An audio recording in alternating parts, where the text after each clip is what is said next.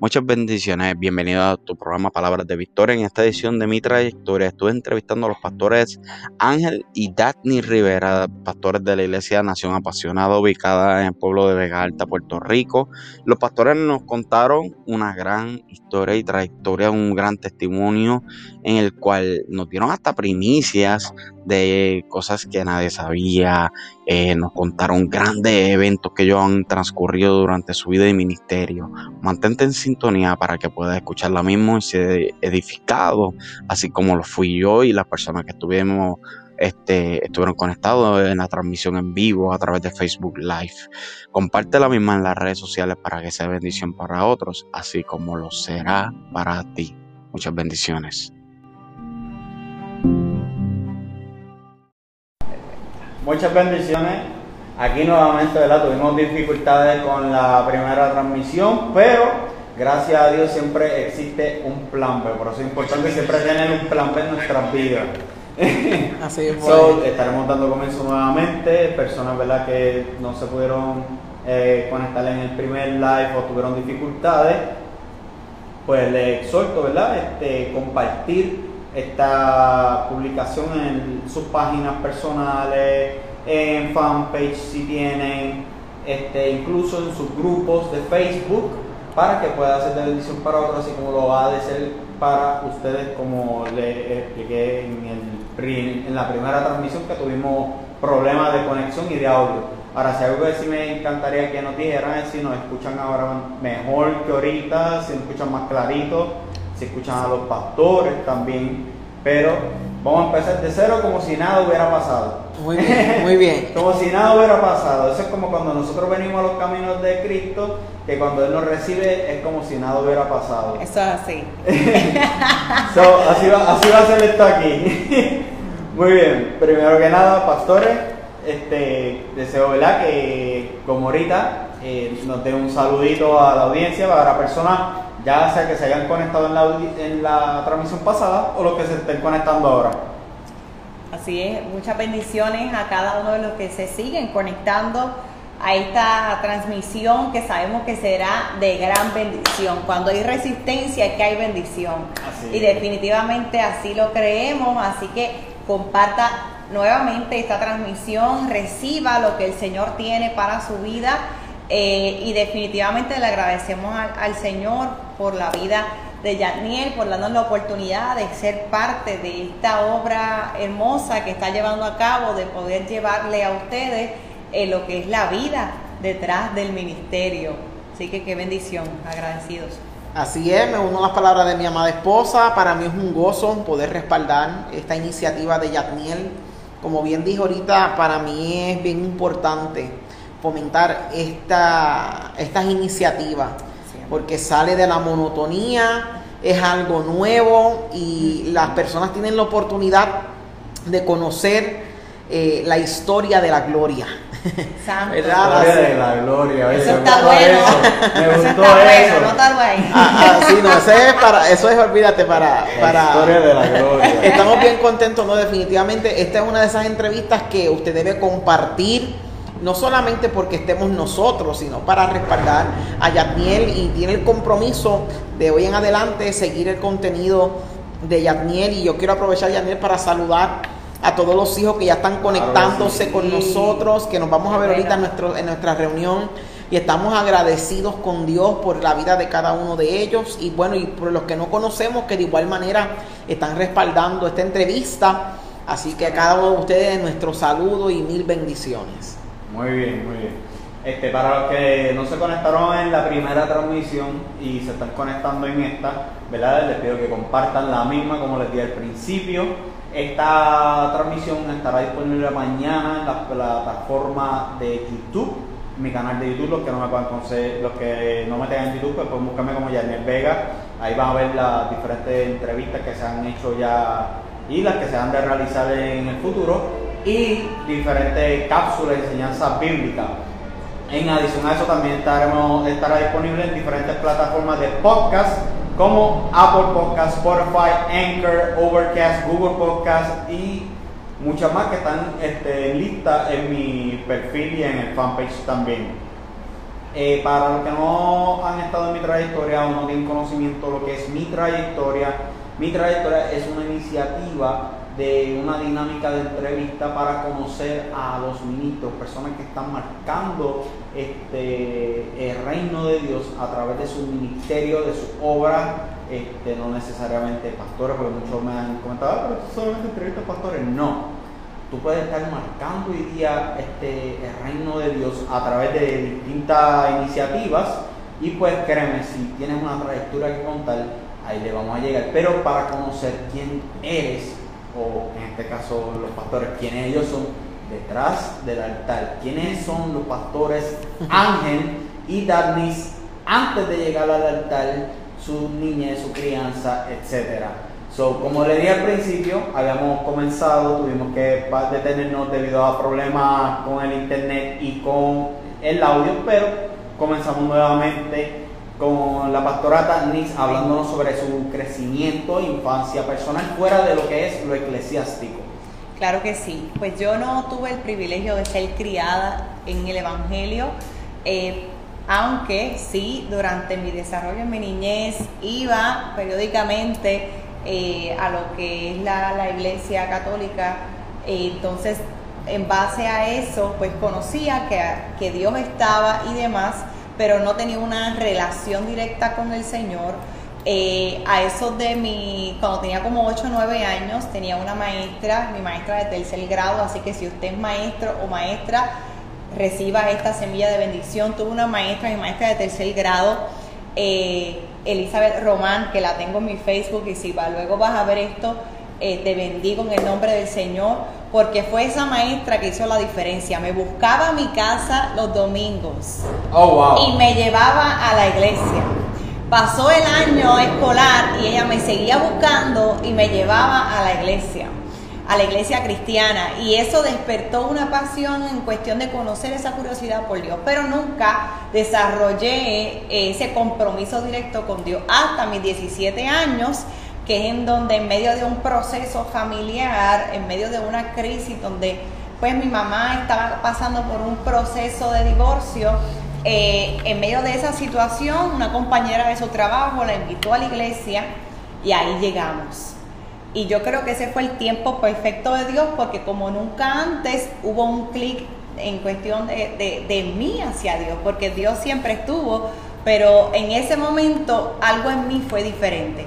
Como te decía en la transmisión anterior, eh, había muchas veces que me invitaban a la iglesia y muchas veces iba, pero también muchas veces me escondía. Me escondía para no ir, me escondía porque no quería un compromiso eh, me escondía porque yo estaba enfocada en lo que era mi, mis talentos. Yo me desarrollé como bailarina eh, y bailaba profesionalmente y ese era mi enfoque principal, aparte de los estudios y demás. Pero como tal, fue en ese momento, yo diría que fue la insistencia, la insistencia de Dios buscándome por todos los medios hasta que llegué a mis 17 años. Así que tú, eh, eh, tu proceso para llegar a Dios literalmente fue a través de una crisis, pero hubieron personas clave en su vida, como lo fue su maestra, que fue adquiriendo conocimiento. Poco a poco se tenía un conocimiento, pero no tenía una relación ni un encuentro. Exactamente. Del cual hablaremos un poquito más adelante. Y, y usted, pastor, ¿cómo fue? Bueno, pues en mi caso es difícil no relacionarlo con lo eclesiástico porque toda mi vida he estado en esto eh, desde niño, o sea, desde que yo tengo uso de razón, yo siempre he estado en la iglesia, como dijo ahorita, eh, mi, lo que yo soy hoy y toda mi crianza tiene que ver con la iglesia, desde muy pequeño mi mamá siempre fue líder en la iglesia, mi abuela, y siempre estuve mezclado en esa área, eh, pero tratando de desligarlo de ahí un poco, bueno, pues un niño que se crió bastante solo, eh, siempre me daba un hermanito, no mi mamá no podía, pues por alguna razón no, quería o no podía tener otro hijo. Eh, eh, mis padres se divorciaron cuando yo tenía, bueno, se separaron, cuando yo tenía como unos cinco años, ahí me tengo que trasladar a Estados Unidos y allá vivo con mi mamá, con mi abuela, y ahí pues literalmente empezó mi vida en Estados Unidos, en el estado de Massachusetts. Y pues llegué allá, niño, eh, sin recursos, sin nada, no sabía inglés, un lugar completamente nuevo para mí, dejando todo atrás y comencé de cero. Eh, y recuerdo que lo más difícil que se me hizo fue aprender inglés. Eh, para poder defenderme en un lugar que no conocía a nadie, solamente mi familia, pero ellos no estaban conmigo todo el tiempo porque siempre estaba en la escuela. Y ahí comenzó mi desarrollo, mi crianza y demás, hasta que pues luego con el tiempo mi mamá decide regresar a Puerto Rico, entonces era todo lo contrario porque no hablaba eh, español, lo que hablaba era inglés, empezar de cero otra vez, o sea que desde mi niñez he sabido lo que es empezar de cero. Eh, mucha gente quiere llegar a lograr cosas, pero tiene miedo a empezar de cero. Y pues nos toca, eh, cuando tú quieres, cuando tú quieres que Dios te use, cuando tú tienes un llamado, cuando, cuando tú tienes una empresa, cuando tú tienes una meta, tú tienes que estar dispuesto a enfrentar retos y empezar de cero. Y a mí me tocó muchas veces y todavía me sigue tocando muchas veces empezar de cero. Pues ese básicamente soy yo, criado por abuela, criado por mamá. Eh, luego tuve un hermanito eh, a quien bendigo. Hoy en día mi hermano no le sirve al Señor, lucha con la droga. Eh, pero pues nada, lo amo, es mi hermano, ¿no? Correcto. esa, esa es mi vida, ese soy yo fuera de lo que es lo eclesiástico. Estudié, y por ahí yo sé que más adelante pues entonces estaremos hablando de eso. Claro que sí, vamos a estar profundizando más en eso, eh, ¿verdad? Ay, se me fue esto aquí. Ok, eh, pastora eh, Dagnis, ya hablamos de lo que fue su niñez, su crecimiento, nos habló, ¿verdad?, de cómo hubieron personas de influencia que la trajeron, ¿verdad?, a lo que son los que de Cristo, ¿cómo fue ese, esos comienzos en el Evangelio para usted? Porque pues, el pastor pues, nos expresa que él fue criado dentro del ámbito eclesiástico desde, desde niño, este, pero en el caso de usted que llega a los 17 años, ya con un conocimiento previo, pero no una relación, no es lo mismo. Es como dijo una vez un ministro bien conocido, no es lo mismo conocer a Cristo de la historia que a la historia de Cristo, son dos cosas muy distintas. Así mismo. Pues ya una vez usted estando en, este, militando en la iglesia, ¿cómo fueron estos primeros años para usted?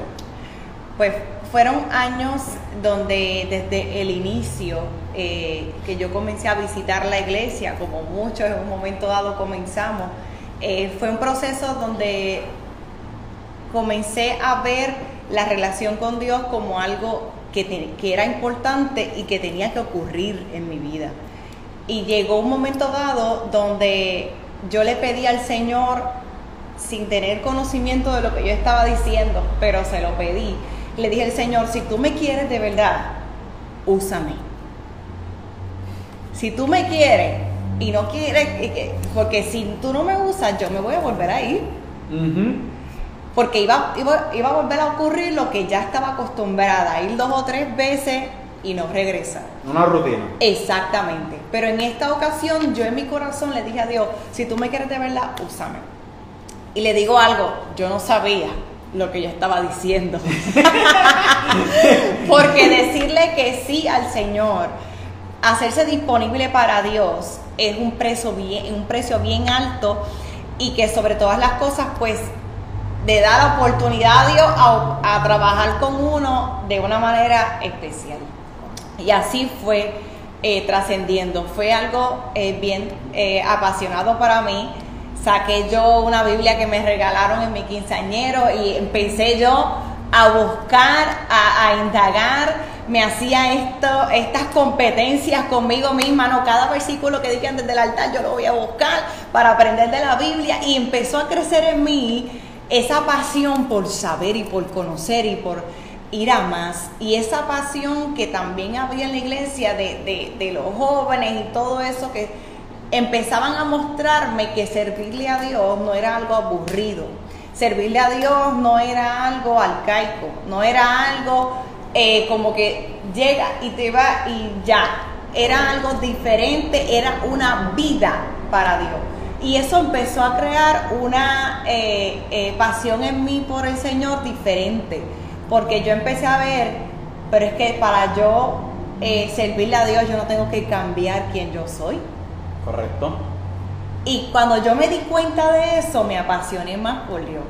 Y constantemente este, experimentaba sentir su presencia, experimentaba el ver obrar en mi vida. Y cuando yo vi que yo estaba en cuarto año, cuando yo llegué a los caminos del Señor, entonces yo era la que andaba con cinco y seis amigas. Y yo era la que estaba, eh, yo era el centro del chiste y, y, de relajo en el salón. Y que de momento cuando empieza a cambiar mi vida, que me empiezo a dar cuenta que habían cosas de mí que tenían que cambiar y que me estaba sintiendo mal en, en cómo yo me, yo me vestía, cómo yo me, me manejaba, me dirigía a los demás, empecé yo a cambiar porque Dios empezó a trabajar en mí. Y mi vida alrededor de mí comenzó a cambiar me, quedé, me, empecé a quedar sin amigos, me empecé a quedar sola. Eh, ya estaba viendo que había no solamente un efecto en mi interior, sino que alrededor de mí. Me costó como joven al fin, me, dolió mucho, pero seguí hacia adelante. Este, tenía una, en aquel momento tenía una relación de noviazgo tóxica, eh, difícil, y fue parte de lo que Dios cambió de mi vida y arrancó de mi vida sobre todas esas cosas, pues ahí vi el cambio y Dios comenzó a acelerar cosas en mí y a decirme, yo también quiero lo que he depositado, lo que te ha formado, quien tú eres, yo te quiero así. Y Dios empezó a trabajar en mí. Y comencé a ver a Dios más allá de como un Señor que está en un trono sentado, como un papá. Y eso fue lo que yo creo que me cautivó, porque yo soy huérfana de padre, mi papá murió cuando yo tenía tres años eh, y yo desde mi niñez deseaba siquiera tener un sueño con mi papá, donde yo lo pudiera ver, donde yo pudiera reconocer su voz, porque ni siquiera me acordaba de eso. Eh, y entonces empezar a conocer a Dios como Padre me, me reveló algo que estaba escondido dentro de mí, y era que soy hija. Y yo creo que esa fue la clave para provocar una aceleración en mi vida donde empecé a crecer como líder, donde comencé a desarrollarme en todas las áreas donde Dios me metió y comencé a, participar en dramas, en participar en, actividades y en todas estas cosas que hacen en la iglesia que a nosotros todos nos encanta. Y en medio de todo eso, pues conocí a Pastor. Pero es otro tema. ahí vamos a llegar ya mismo, ahí vamos a llegar ya mismo. No, y es bastante interesante, ¿verdad? Como este, la relación que ha tenido este Velasco su trayectoria con otras que he compartido ya, que están, o sea, otras entrevistas que ya he realizado, en el cual pues, en el proceso de una vez conocemos al Señor, comenzamos, como usted dice, pues de la mitad nos comenzamos a quedar, solo literalmente a pagar el precio. Como usted dice, Padre, yo quiero servirte.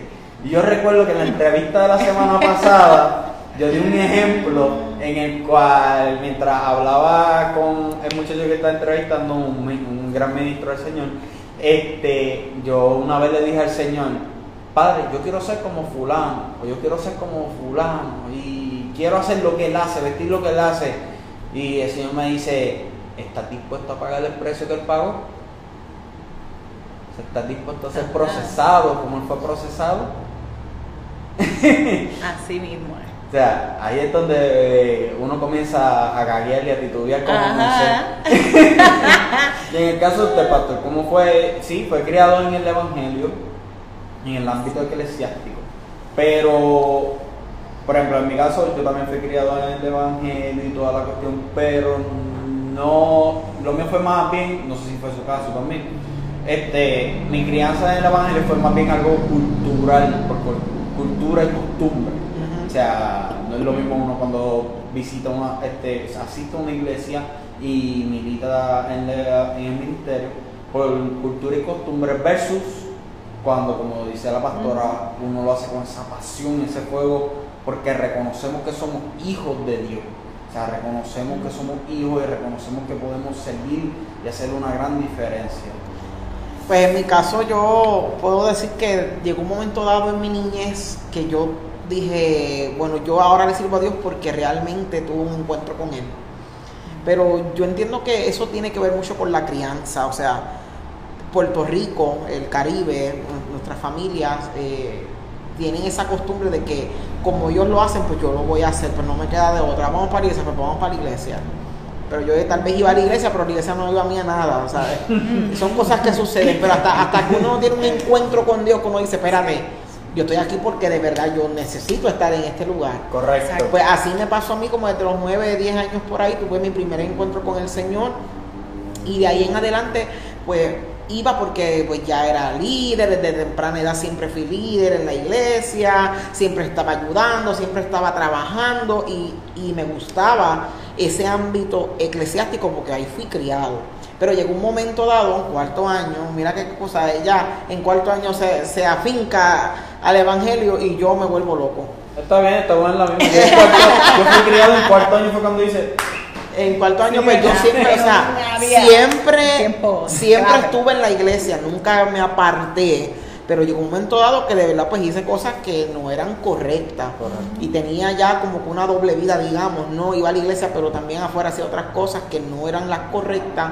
Eh, y eso tiene que ver mucho también cuando uno se acostumbra, cuando uno se familiariza con la unción, con el mover, y por eso es que uno tiene que estar constantemente buscando algo nuevo. Pero desde joven, pues líder de jóvenes, líder de niños, escudero, ujiel, you name it, I did it. Igual que yo, yo cuando me crié en la iglesia, o sea, la iglesia donde me crié, yo fui ahí vicepresidente de jóvenes, secretario, presidente de jóvenes, fui de todo. De todo. Fui muchas, o sea, eh, laboré muchas posiciones en la iglesia, pero aún así la iglesia no estaba en mí. O sea, yo estaba en la iglesia, corría muchas bases, pero la iglesia no estaba en mí. Literalmente, so, puedo relacionarme muy bien con lo que, con lo que usted está mencionando aquí. Pastora, ¿cómo fue? Eh, Nos habló, ¿verdad?, de que tuvo ese encuentro de hija, una vez llega a la iglesia, eh, comienza a servir con mucha pasión, pero ¿cómo fue su experiencia cuando usted conoció al Espíritu Santo, cuando usted conoce, tiene ese encuentro sobrenatural? Por ejemplo, eh, como he mencionado en entrevistas anteriores, hay personas que dicen, no, yo sentí que una mano entró por el techo y hizo en mí, no, yo sentí un viento, un fuego que me consumió. Hay otros que eh, dicen, no, yo empecé a hablar en lengua sin con- descontroladamente y sentí un fuego que me quemaba y que me lavaba, etcétera. Hay otros que me simplemente no han dicho nada. Pues el Espíritu Santo me habló a través de la Biblia, un versículo que estaba leyendo, y pues yo sabía que eso era para mí, pues yo sabía que era parte de Dios ya. Hay que esa- o sea, que cada cual tiene su experiencia individual. ¿Cómo fue la suya? Pues yo creo que aparte de que la mía eh, de- en un momento dado comenzó a ser constante en el sentido de que Dios siempre eh, eh, hablaba mi vida de diferentes maneras y llegó un momento que yo quería escuchar a Dios en todo. Este, así, así de, de- de apasionada. Y lo más detalles, yo, yo decía, eh, Dios me está hablando ahí. de, de- de la desesperación que yo tenía porque Dios me hablara.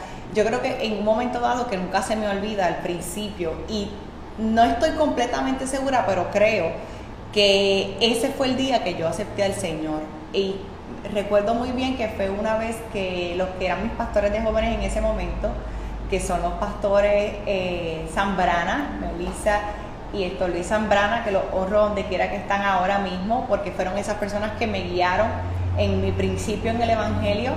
Eh, ministrando por mí, eh, yo sentí, yo con mis ojos cerrados, yo sentí como, como dicen por ahí, como si, como si uno no pesara, Sí, como livianito, como, como exactamente uno tiene esa experiencia como que yo estoy aquí estoy escuchando pero a la vez no estoy.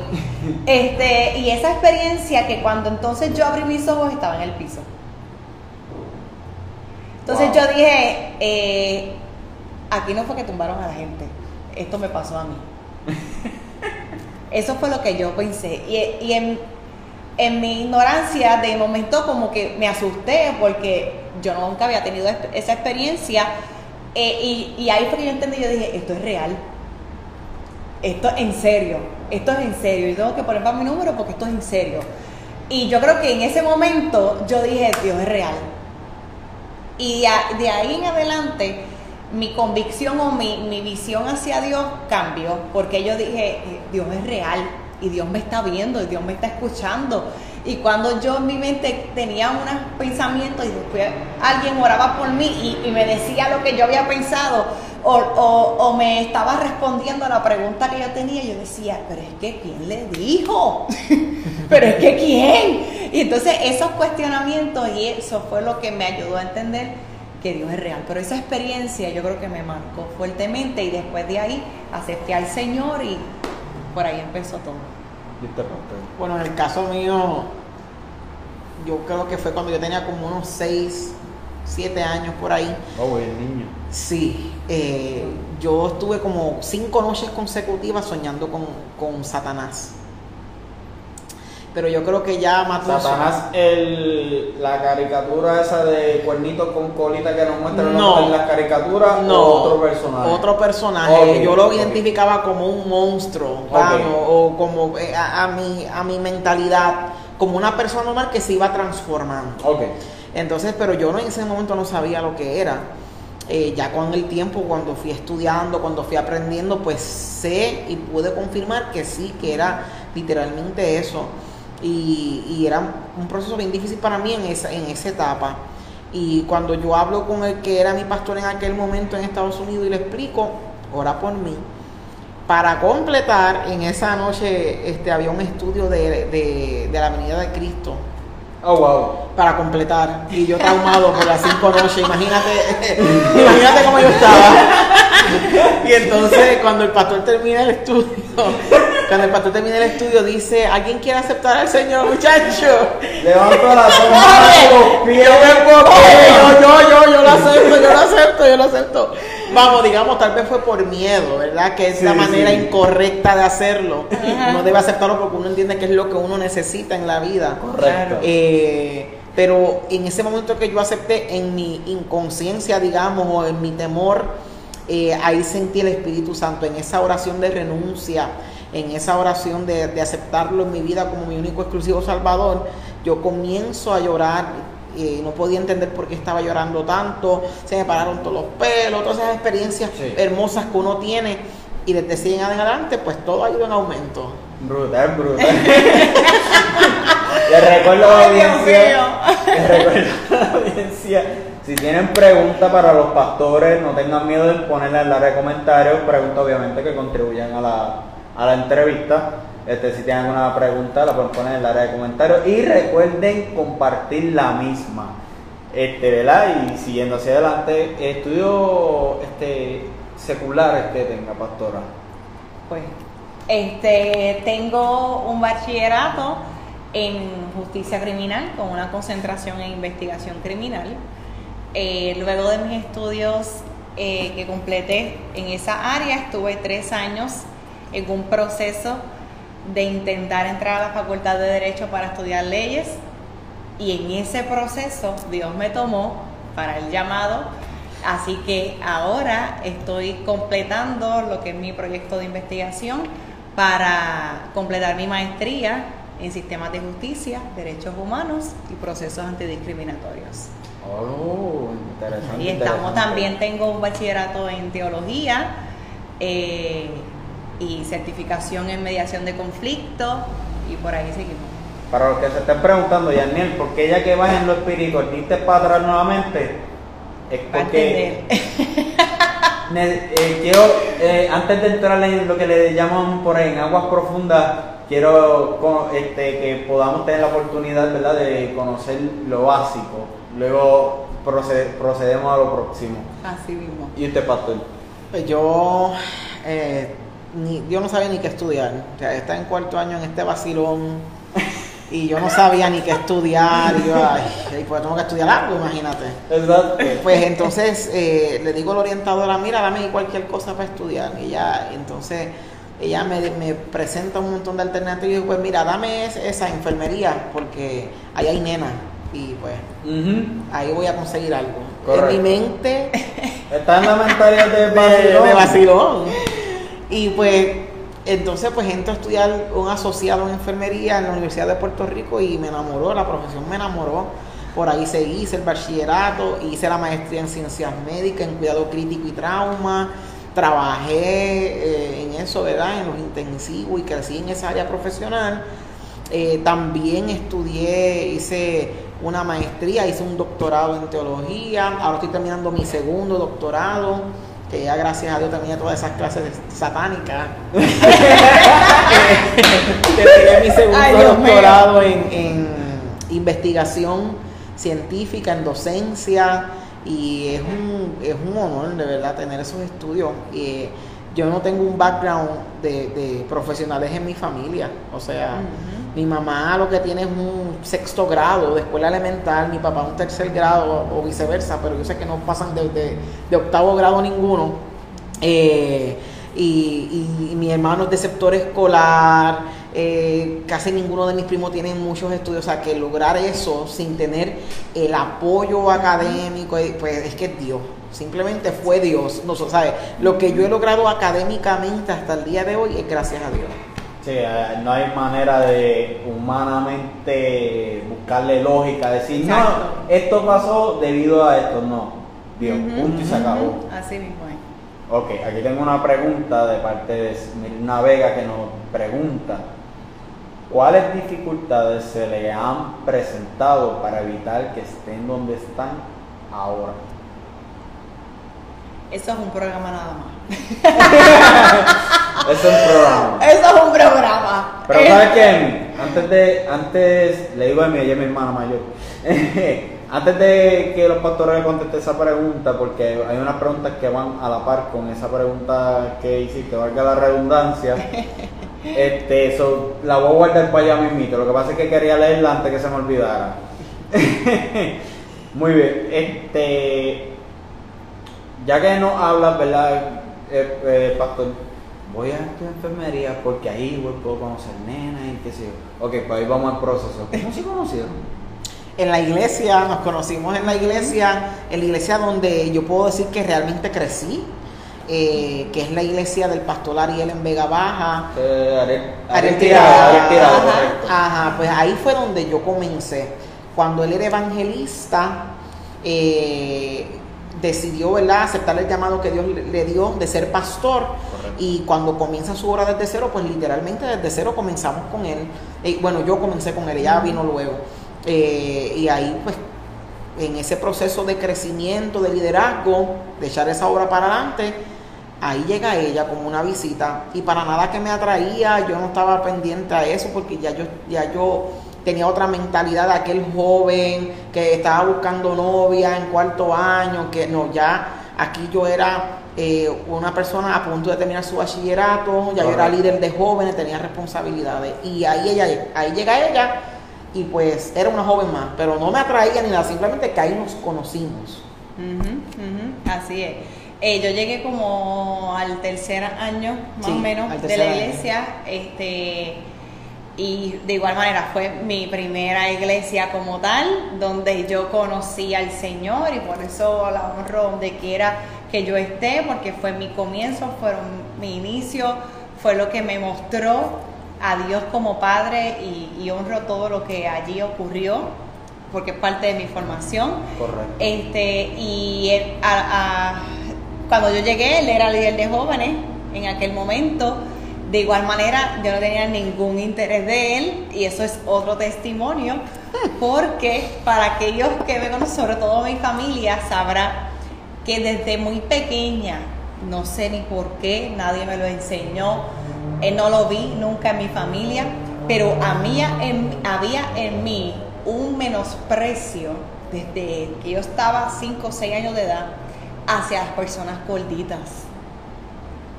si yo estaba en un salón donde habían gorditos, yo empezaba a llorar. Yo no quería estar en ese salón. Mi mamá tenía que hacer lo, que fuera para cambiarme de grupo porque yo no toleraba eso. Pero eso era como un tipo de, ¿cómo que se dice esa palabra? Este, como un tipo de complejo o algo así hacia la persona. Exactamente, exactamente. Era, era negativo completamente, hasta el punto que mis primos me relajaban. Me decían, tú te vas a casar con un gordo. Y yo empezaba a llorar y yo le decía, no, porque era algo que nadie me enseñó, pero todavía el día de hoy, a mis 27 años, yo no sé de dónde eso salió, pero eso estaba ahí. Y definitivamente en todo mi crecimiento, pues siempre tenía esa mentalidad. Así que imagínense que jamás en la vida, yo cuando yo llegué a la iglesia, cuando ya llevaba mucho tiempo allí, jamás en la vida me iba yo a, a- a imaginar y pensar que Ángel, el líder de jóvenes, iba a ser un candidato para mi vida. Así que eso fue parte. Así que realmente nos hicimos muy amigos.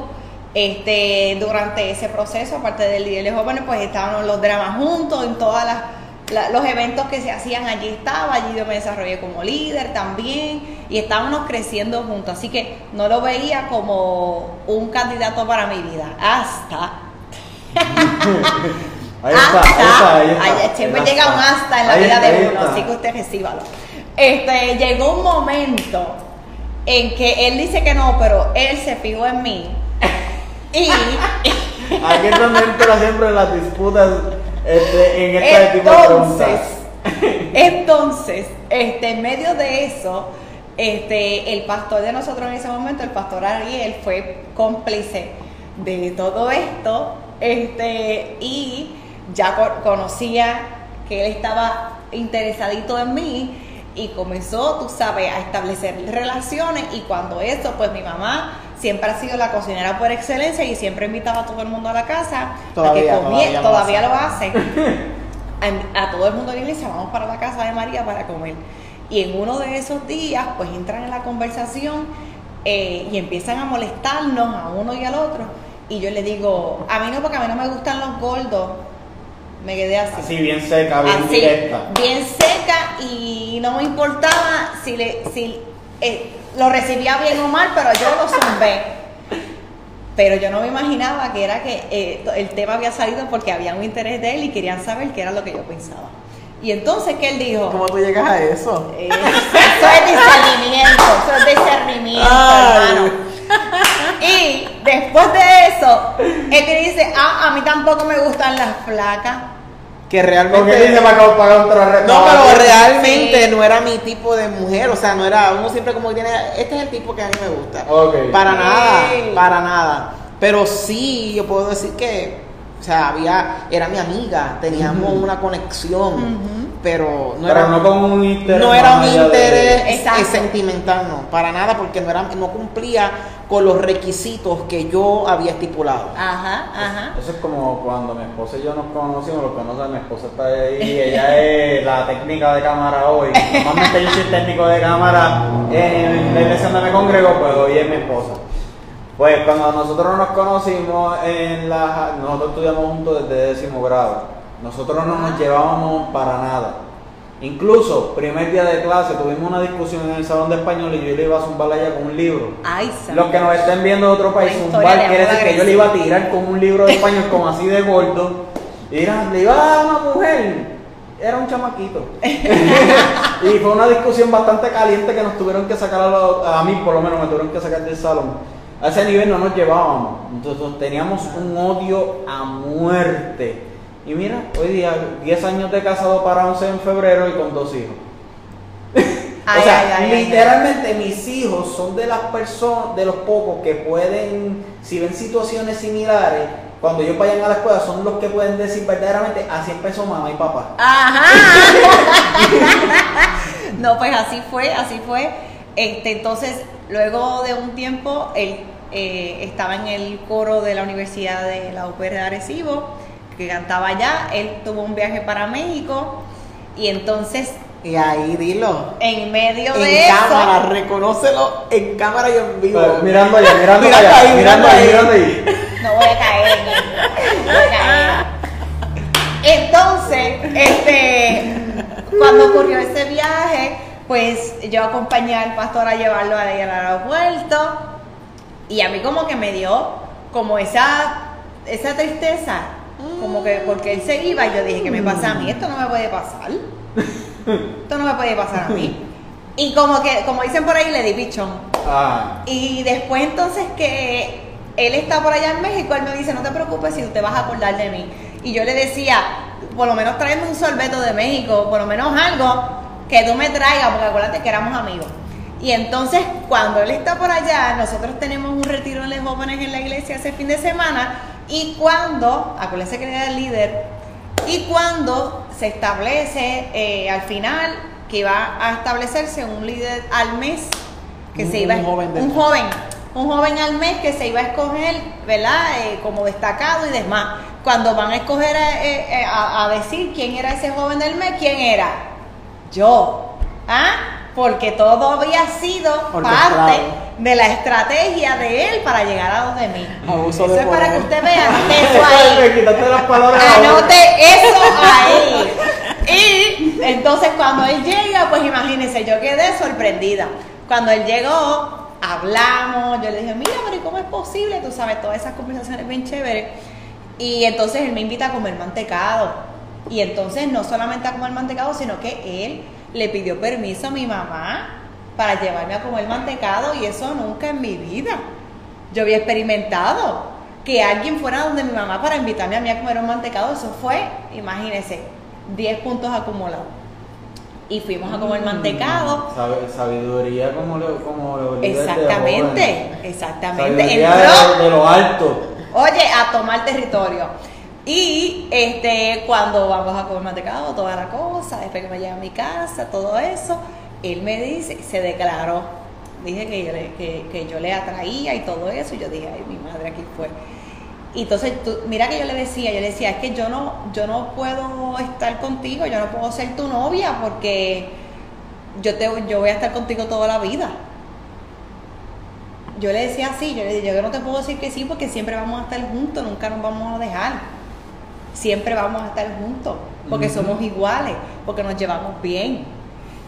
Y, y eso no me podía caber en mi cabeza, que yo, iba, yo sabía que yo iba a tomar una decisión para siempre. Y si yo le decía que sí, era para siempre. Y así mismo ocurrió. Estuvimos como un mes y pico más o menos a secreto. Tú sabes, como muchas veces pasa, que Sí. nadie lo sepa, que nadie lo sepa. Y este, al cabo del tiempo, pues entonces un día en la iglesia, uno de los, de los hombres de la iglesia de allá, pues entonces vino y frente a todo el mundo le dijo, a que tú no te atreves aquí a decirle que sea tu novia.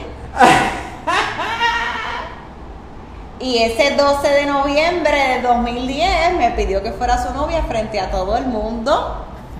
Entonces, ¿qué pasa? Ese mes que estuvimos a escondida, yo estaba trabajando con mi mente.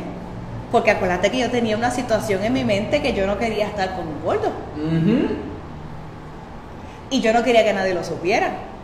Pero mira cómo Dios obra, que entonces dijo, ok, eh, tú quieres transformación, así va a comenzar la transformación. Frente a todo el mundo.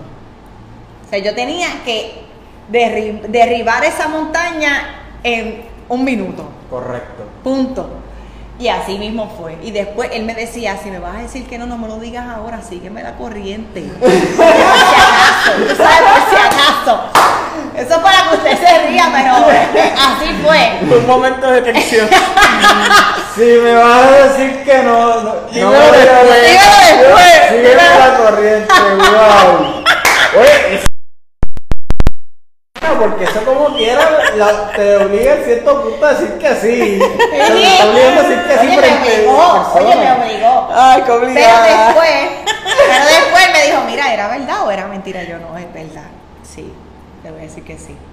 Y así fue. Y así fue. Todo ese show, más que para ser novio, imagínate. Imagínate lo demás, imagínate lo demás. Así arrancó esto. Pero fue un tiempo maravilloso, este, donde en nuestro noviazgo estuvimos de novio cinco años y medio. Oh, wow. Cinco años y medio estuvimos de novio. Este, a los tres años de novio nos comprometimos. Y en el 18 de junio de 2016 nos casamos. Ya llevamos cuatro años de casados. Wow.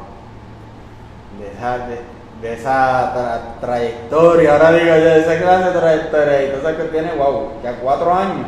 De Ya. casado, 10 De años de relación. 10 años de relación. Wow. llevamos. Aquí dice, vamos a hacerle una trayectoria de. Bueno, estamos en conversaciones para eso. Puede, puede ser que eso venga pronto, tranquilo. Ay, ay, ay. So, estamos en conversaciones tras bastidores con los pastores para eso. Eh, dice, muy bien.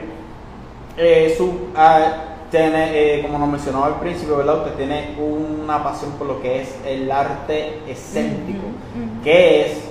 ¿Qué evento importante ha tenido? Evento importante que le han contribuido en su desarrollo como líder y pastora a través de este arte. Wow, poderosa pregunta. Pues eh, así mismo es, yo tengo eh, un talento que el Señor me ha entregado sobre lo que es el arte y lo descubrí cuando llegué a la iglesia, este, cuando me comencé a desarrollar en la parte de las artes, este, no solamente estaba en drama, sino que me incluí en un grupo de pantomimas. Y comenzó a eso, esa arte, esa manifestación de adoración a encantarme demasiado. Y cuando yo vi eso en mi vida, yo me pude dar cuenta que el baile había sido mi talento, pero que ahora al hacer pantomimas era mi pasión. Porque ahora Dios estaba en el asunto, ahora había una, un, un efecto cuando alguien me viera haciendo adoración para Dios y que mi enfoque ahora no iba a ser que alguien me viera, sino que ahora era ministrar a Dios. Así que mi mente empezó a cambiar en ese aspecto sobre lo que era el arte. Este, y aunque también dentro de la iglesia hicimos bailes, hicimos cosas, pero la mentalidad cambió Mm, mi mentalidad cambió en el sentido de que yo decía, aunque yo bailaba antes de estar en la iglesia, no es lo mismo. No. No es lo mismo. No, tan solo porque ahora no estaba bailando salsa, ni estaba bailando hip hop, ni estaba en las fiestas patronales bailando, ni estaba en mi Puerto Rico bailando, sino que ahora estaba bailándole, estaba danzándole, estaba haciéndole pantomimas a Dios. Y eso cambió todo, lo que fuera mi mentalidad fue cambiando y fue creando una pasión en mí. Hasta el momento en que ese grupo de pantomima eh, me, me escogieron a mí como líder de ese grupo. Entonces ahora ya yo llevaba como cuántos, dos, tres años en la iglesia más o menos, de convertida y ya eh, tenía como líder a este, ¿verdad? a este ministerio y ahí me fui desarrollando en el punto de trabajar con diferentes mentalidades, con Wow. diferentes personas. Yo tenía ahí como algunos 19, 20 años. O sea, estoy creciendo en el Evangelio y también estoy desarrollándome como líder a la vez. Y entonces, en medio de todo eso, pude comenzar, oye, cometí muchos errores. Eh, como líder me desarrollé, eh, tuve situaciones como todos, las pudimos enfrentar, las pudimos trabajar. Eh, eh, que era mi pastor en ese momento me ayudaba mucho a desarrollarme, a creer en mí, a dale, tú puedes, sigue hacia adelante. Este, y eso fue poniendo sobre mí una demanda para así lograrlo hasta que se desarrolló o creció lo que es el ministerio marcado por el arte de Cristo, que es un ministerio de pantomimas que el Señor eh, me entregó para dirigirlo aproximadamente como 6, 7 años por ahí. O sea que esto antes del pastorado. Sí, sí, desde antes del pastorado, donde el Señor me permitió vivir experiencias como nunca. Eh, experiencias donde yo podía sentir la presencia de Dios haciendo un arte. Y también recibir testimonios de personas que me dijeran, eh, por una pantomima, por, por a un acto que ustedes hicieron, por una obra que ustedes hicieron, me afirmó y yo estoy aquí en la iglesia y, y- y eso me inspiraba y, y yo tenía dentro de mí esa convicción de que sí Dios puede hacer algo con alguien que no solamente le ofrece a Dios su boca, le ofrece a Dios eh, sus manos, sino que le ofrece el cuerpo entero para adorar a Dios. Y eso eso desarrolló en mí algo es impresionante. algo que yo puedo entender, ¿verdad? Pero en la iglesia donde yo pertenezco, yo fui danzor, digo fui porque ahora mismo no lo estoy haciendo porque tengo otras responsabilidades y otros Ujú. cargos. Pero sí estuve tiempo en lo que es el arte de la danza y sé el, el efecto este, sobrenatural de poder adorar al Señor a través de, del arte, en este caso de las danzas. Mi esposo también es danzora. Y es algo que verdaderamente es hermoso, porque tú expresas con tu cuerpo. Completamente. o sea, esa adoración es algo bello. Bueno, los que han entrado a mi canal de YouTube han tenido que ver, este, que yo creo que son dos videos nada más que tengo en el canal de YouTube de una danza que he realizado. Y verdaderamente es algo que es muy distinto. Por ejemplo, adorar no solamente levantar las manos, decir gloria a Dios, aleluya, es parte de, pero es, la adoración es un campo totalmente abierto a muchas, muchas más cosas, las cuales si abundamos no terminamos. Eso sería ya una serie de estudios que tomaría tiempito y varios capítulos. y te pastor, ¿qué procesos usted ha pasado que lo han desarrollado usted como líder? Por ejemplo, como la pastora dijo aquí, usted fue eh, líder de jóvenes en la iglesia de Pastor Ares Tirado. Este, ¿Qué proceso lo llevó usted, primero que nada, a, lo que es el liderato de jóvenes, los, los que son líderes de jóvenes o han sido, saben que no es nada fácil, este, en adición a liderar una iglesia? Este, ¿Qué proceso lo, llevó, lo, lo ayudaron y contribuyeron en su vida como líder, no solamente de jóvenes, sino de almas? Porque, por ejemplo, brega con los jóvenes que están en la iglesia, pero también están las almas que están afuera.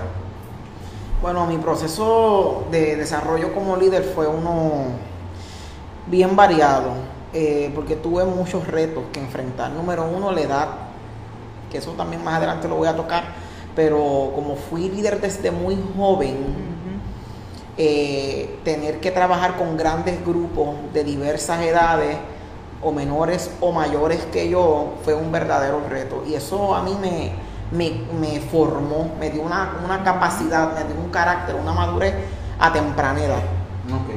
O sea que el, proceso para yo ser líder pues fue uno, no, no voy a decir atropellado, pero sí de gran reto. Como la mayoría de las personas que, ¿verdad? Pues enfrentamos un reto, cada uno distinto. Eh, de otra, otra cosa que puedo decir para mi desarrollo como líder es eh, las experiencias que tuve, definitivamente. El poder viajar, el poder predicar, el poder hacer un drama, el poder hacer esto, organizar este congreso. Todas estas cosas me dieron unas experiencias que hoy en día yo digo, pues no fue en vano. O sea, fueron muy, si yo como bien ustedes decían, si yo me pongo aquí a mencionar todas las cosas que a mí me han formado hoy en día como líder, pues imagínense, y, obviamente la exposición que tuve, la escuelita que tuve, eh, en el sentido de que pues exacto eh, las responsabilidades que delegaron eso me formó me formó aquí hoy yo soy en día y no solamente fui líder en el eclesiástico sino que en la universidad yo hice 20 cosas, o sea, yo fui presidente del consejo de estudiantes, la huelga, vamos a majarnos en los portones, vamos a hacer show, vamos, todo eso, prensa, senado académico, todo esta... Oh, ¿Usted estuvo envuelto en esa huelga? Así? todo eso, eso me dio a mí eh, mucha mucha experiencia, o sea, liderar más de 4.000 estudiantes, más de eso a mí me dio mucha experiencia, enfrentarme a todo eso, organizar reuniones, mi vida ha sido un liderato. Un liderato completo. Desde que nací. Bueno, usted pudo liderar, a organizar un evento para poder pedirle el noviazgo a su esposa de una manera tan bien organizada en el cual ella no podía decirle que no. imagínate, imagínate. So, ese ADN, ese ADN ya lo tiene desde, desde No, eh, momentos, ahí voy a, tu pregunta, Emi, da un brequecito, Emi, un brequecito. Que es que esa pregunta que tú, tú, hiciste va con unas que ya yo tengo, es un rompecabezas. Ahí me completaste un rompecabezas.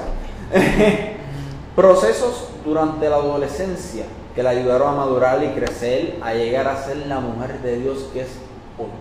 Por ejemplo, usted pues mencionó varios, pero algunos que hayan marcado su vida para ser quien Datnis es hoy.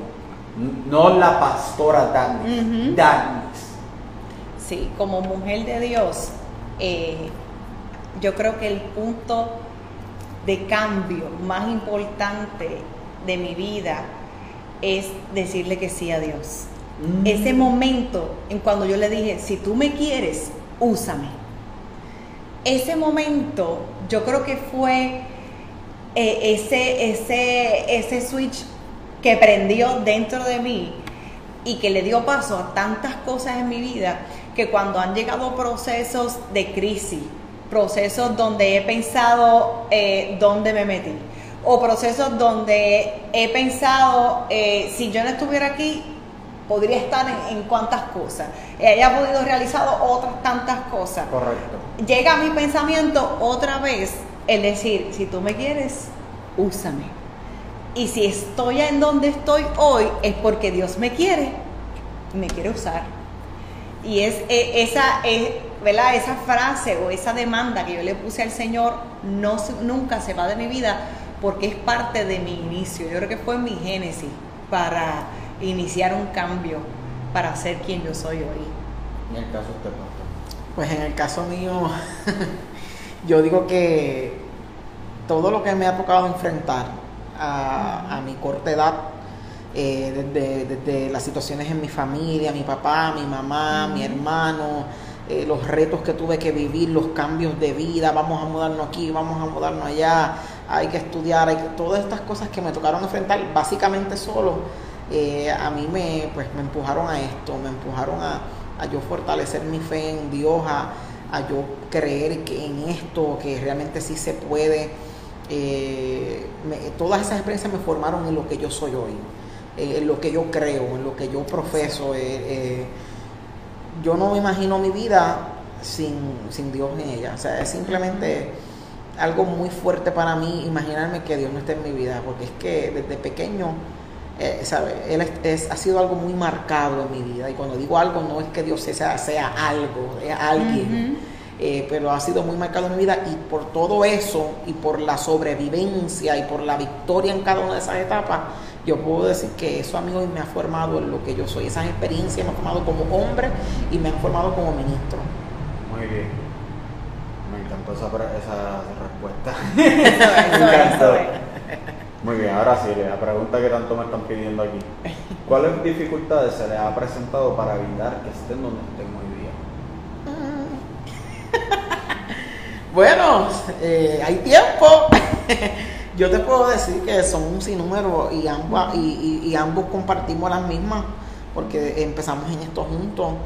Eh, yo puedo decir que lo que para llegar hasta aquí hoy en día, mucha crítica, mucho señalamiento, nos juzgaron de que dividimos iglesia, nos cerraron las puertas, se burlaron de nosotros, nos maldijeron. Yo te puedo mencionar todo lo que, y abiertamente, o sea, yo no, mi esposa me decía, ¿cómo vamos a contestar estas preguntas? Yo pues contestándolas, porque yo no puedo esconder lo que realmente me tocó vivir. Correcto. Eh, como bien ustedes saben, ahí yo hablé de, de que yo estuve con el pastor Ariel, Sí. que es un hombre que respeto y que admiro, eh, pero mi momento de salir de ese lugar fue marcado, yo no quería irme, porque imagínese usted levantar un ministerio de cero, esa era mi casa, porque yo sé lo que es poner desde la primera silla hasta el último, ver las transiciones, ocho años allí yo estuve. Y para mí eso fue pues algo muy, un, un cantazo muy fuerte, yo no quería irme, pero cuando Dios te dice algo, mejor hazle caso a Dios. Y ya Dios venía hablándome, va tiempo, tienes que ir, tienes que salir, vas a ser enviado. Yo, "Ah", yo no quería, eh, pero entonces como yo no le hice caso a Dios, pues Dios me arrancó de ese lugar.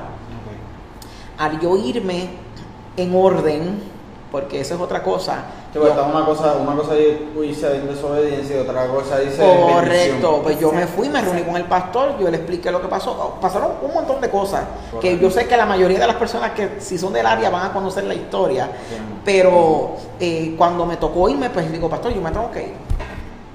Le pedí la autorización, me fui, con su bendición nos fuimos y empezó un proceso de restauración bien difícil. En ese proceso de restauración, que nosotros nos vamos a una iglesia en Caguas y viajábamos de Vega Baja, en ese tiempo vivíamos en Vega Baja, ahora vivimos en Vega Alta, pero eh, de Vega Baja a Caguas a congregarnos.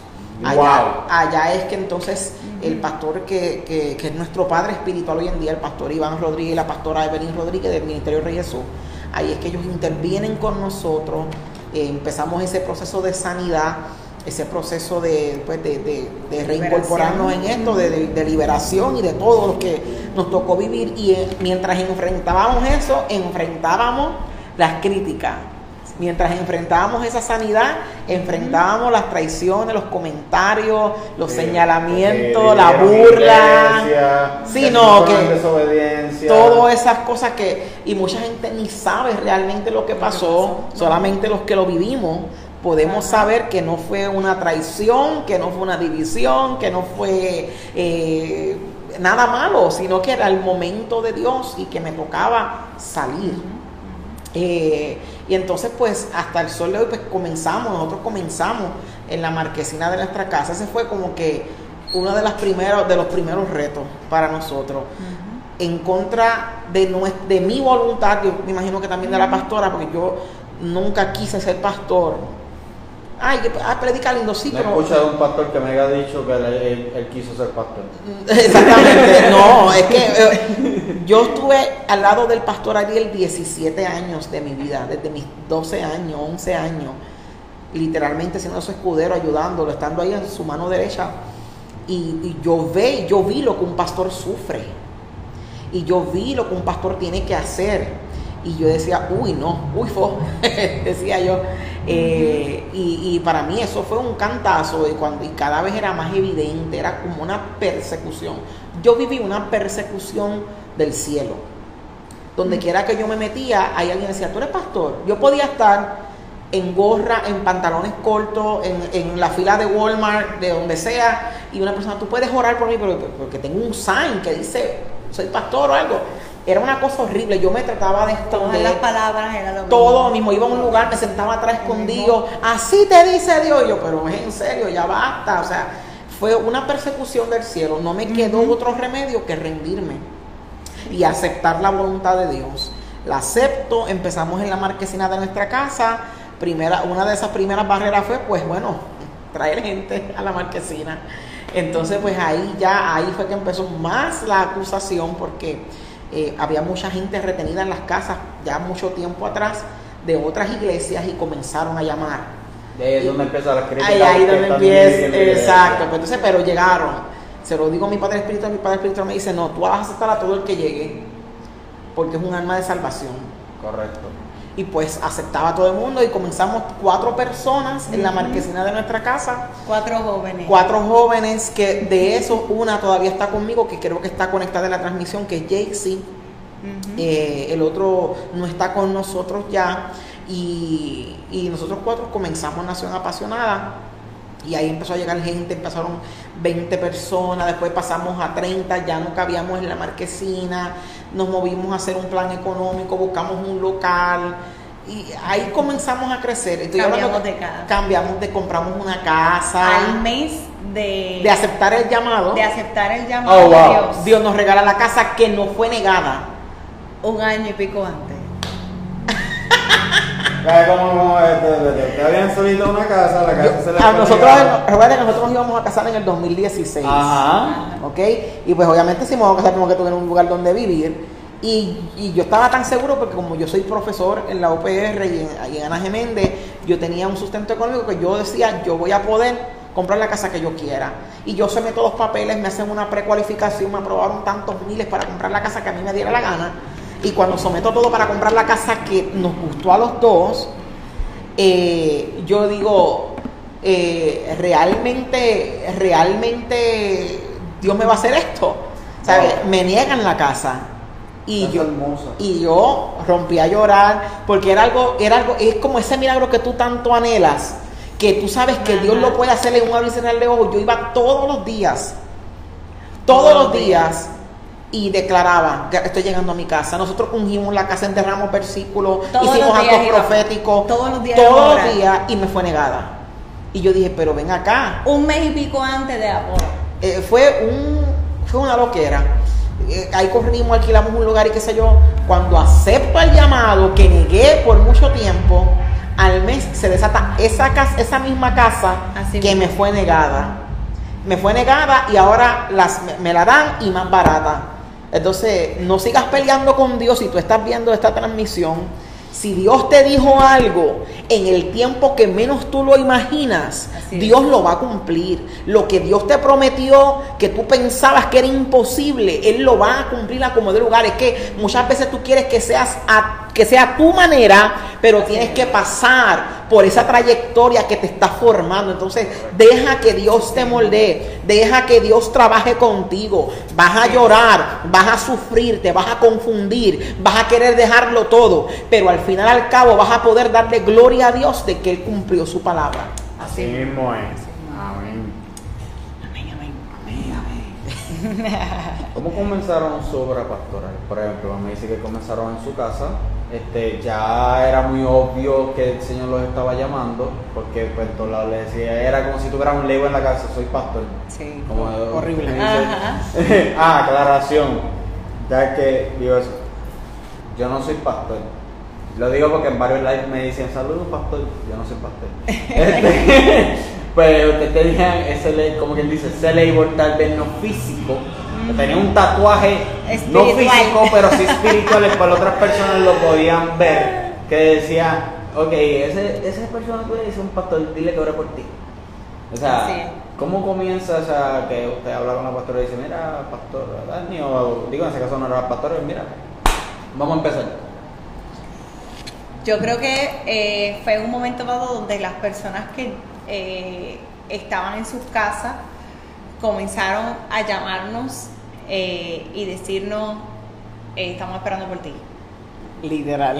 Hasta que Literal. ustedes no hagan algo, nosotros no vamos para ningún lugar. Y como sabemos que ustedes van a pastorear en algún momento, vamos a esperar por ustedes. Wow.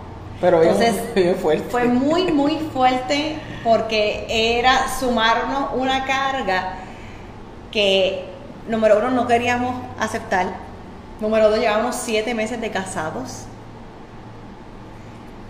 Estábamos pasando por un proceso de restauración personal en medio del desafío de la vida matrimonial y empezar eh, eh, ¿verdad? las personas a, a- a decirnos eh, estamos esperando por ti no tenemos ninguna iglesia Eh, ¿cuándo?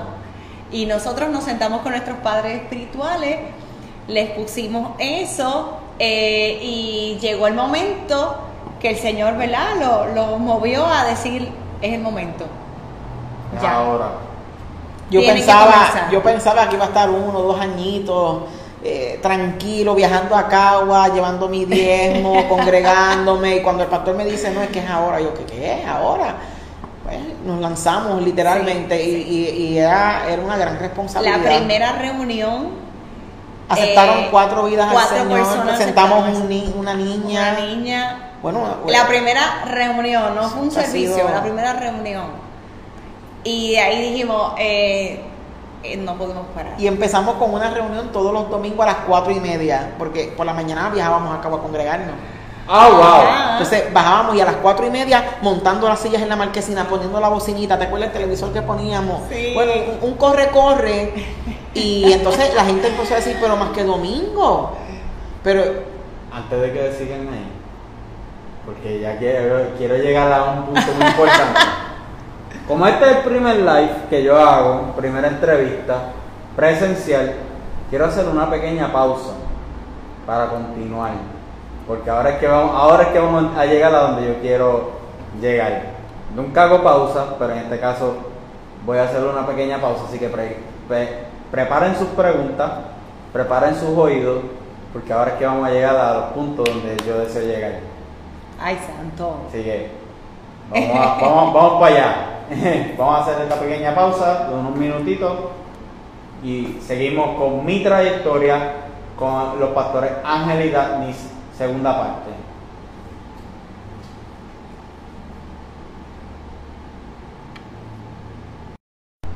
Muchas bendiciones, estamos de vuelta nuevamente con lo que es mi trayectoria con los pastores Ángel y Daphnis. Estamos, esta es la segunda parte. Tuvimos que hacer una corta pausa, pero ya estamos de vuelta, ¿verdad? Este, hablamos varias cosas, muchas cosas, muchísimas cosas bastante interesantes en la primera parte y espero que este, le esté siendo de gran bendición a toda y cada una de la audiencia. Recuerden, como les dije en, en el en el live anterior, compartan esto en todas y cada una de sus redes sociales para que sea de bendición para otros, así como lo está haciendo para ustedes. Si tienen preguntas para los pastores, preguntas que sean contributivas, o sea, que contribuyan al tema este, y a la entrevista, pueden escribirla en el área de comentarios para los pastores y si hay alguno de los pastores en específico pueden hacerlo para así poder desarrollarle una entrevista ¿verdad? bastante fructífera como lo ha sido hasta ahora, bastante edificante, una entrevista que verdaderamente sé que va a dar mucho de qué hablar y muchos dirán, Janel, eso tú lo dices en todas las entrevistas, tú sabes que lo que pasa es que son tantas, en la entrevista cada cual tiene una historia distinta y cada cual da de qué hablar. O sea, cada historia, cada trayectoria da mucho de qué hablar, da mucho de qué dejar, o sea, de desearse, de seguir escuchando más y más y más y más. O sea, yo tengo entrevistas que yo diría, Dios mío, si me dejan la hago de nuevo desde cero. Pero porque se me quedó preguntar esto, se me quedó preguntar aquello otro, quisiera volver a escucharlo, incluso este, como les digo al principio, casi, este, siempre de, de esto, esto está disponible, esto va a estar disponible mañana en mi plataforma de YouTube y también plataforma de Apple Podcasts, Spotify, etcétera. Este, yo mismo escucho mis entrevistas y se escuchará medio weird, pero sí, yo mismo escucho mis entrevistas porque me siento edificado de escuchar las historias de las personas a las que estoy entrevistando, o sea son cosas que verdaderamente son de gran bendición. Este, y continuando, espérate, a Hay ver, gente ahí conectada. se me escucha. Si ya hay personas que se han reportado, Sí. repórtense, personas que estaban conectados en primer live, repórtense que ya están conectados en este. ok, perfecto, ya estamos aquí. Eh, ¿Dónde nos quedamos? Nos quedamos en la casa. En la casa. La casa, la casa que él se les denegó, ¿cuánto fue? ¿Un mes antes de la boda? Como un mes y medio más o menos antes de la boda, como en abril creo que fue, ¿verdad? Sí. Como en abril nos casamos en junio, no teníamos casa. Eh, se nos negó esa propiedad que tanto la, la oramos, la confiamos, la creímos y como decía mi esposo, íbamos todos los días a la casa a orar, a ungirla, a pisarla, a declarar que era nuestra y de momento no. Eh, y ahí entonces nos tocó eh, buscar un hogar en medio de nada. Este, y al cabo de que comenzó Nación Apasionada para el mes de febrero y en marzo 31 teníamos nuestra casa. Wow. Mar ¿el febrero que comenzó Nación Apasionada? Cinco. 5. Ah, ok. 5 No. de febrero. Mi, mi nena nació el 19. Ah, de mira. 2016. También. Pues ahí está, pues ahí está. Nosotros comenzamos para el 2017.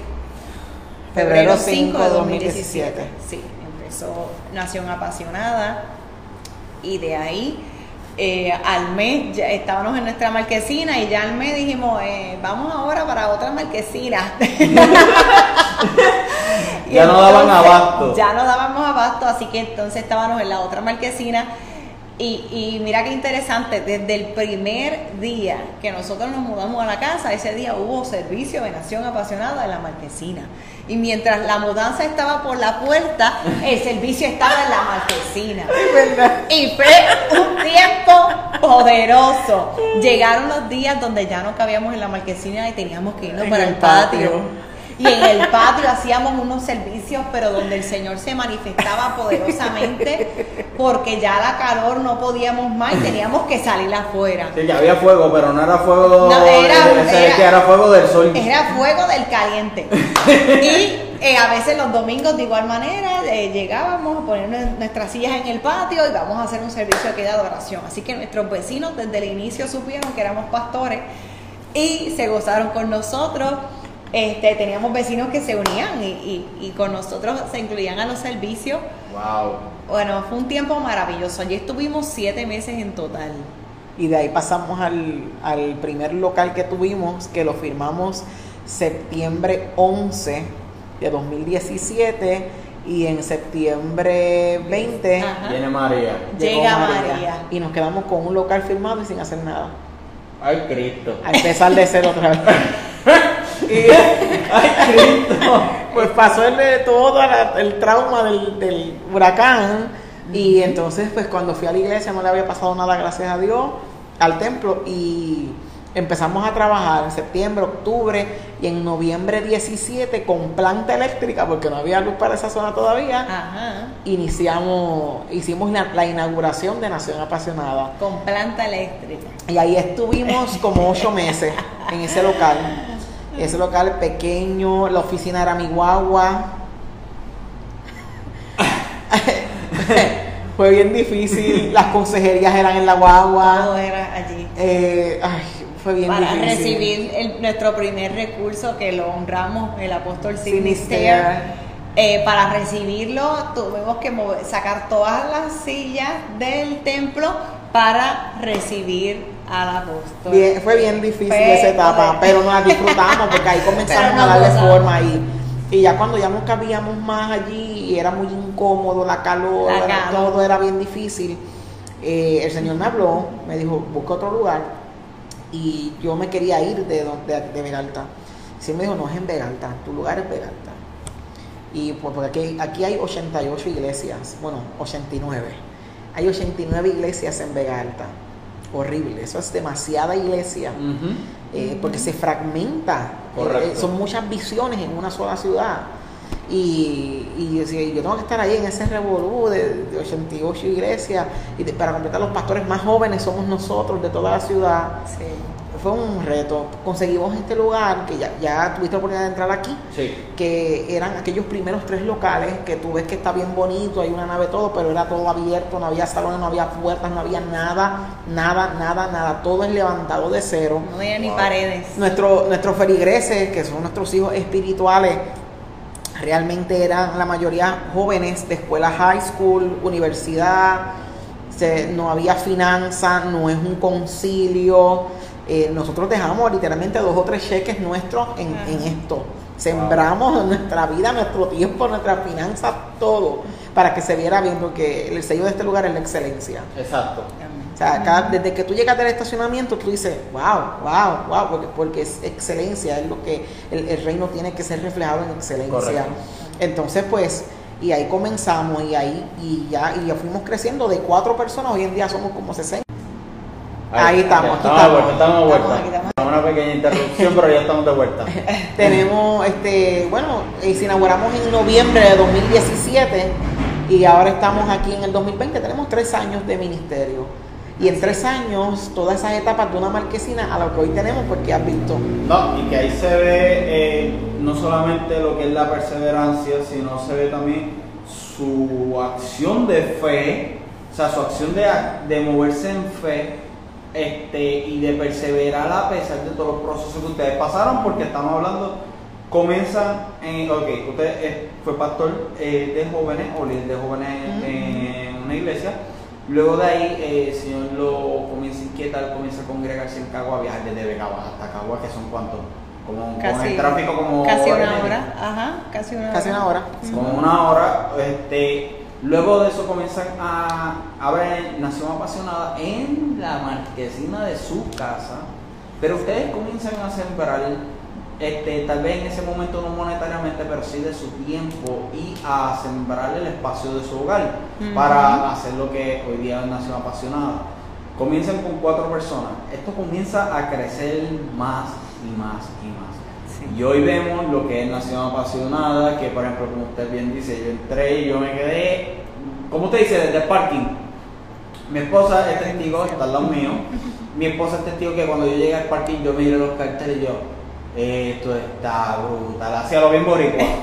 Y esto se ve brutal, me gusta, de verdad que me gusta. O sea, me sentí cómodo, rápido que llegué, me sentí bien cómodo cuando veo los carteles, bien chulos.